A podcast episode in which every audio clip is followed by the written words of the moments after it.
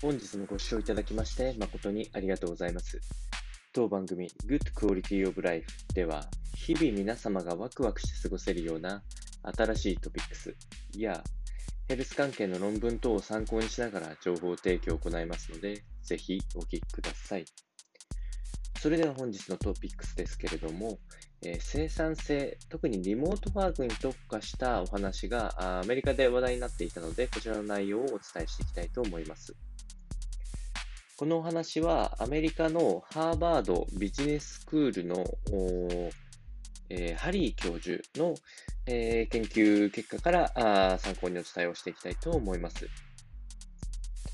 まず、リモートワーク自体の必要性っていうのは、このパンデミックな状況が始まる前からも、お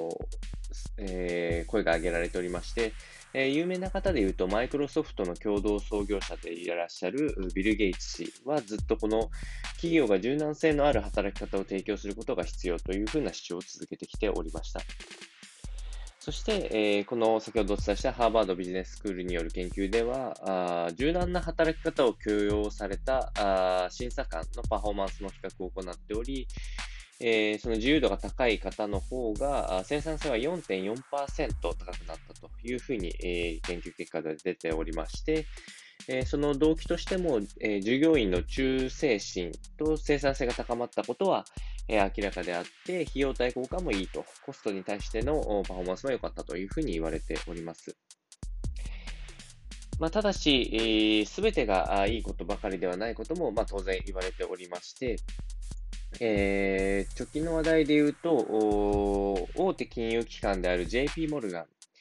えーこちらではリモートワークによって生産性が低下したというふうに言われておりまして、えー9月21日までに、えーリモートワークの従業員をオフィスへ呼び戻すというような発表を行っております。まあ、このように、えー従前からあオフィスに行くことを前提として、えー働く企業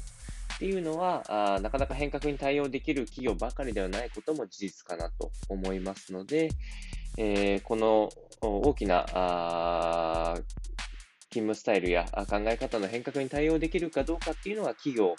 の今後の成長性に関わるようなところが顕著になってきたかと思われますので、このようなことをお伝えいたしました。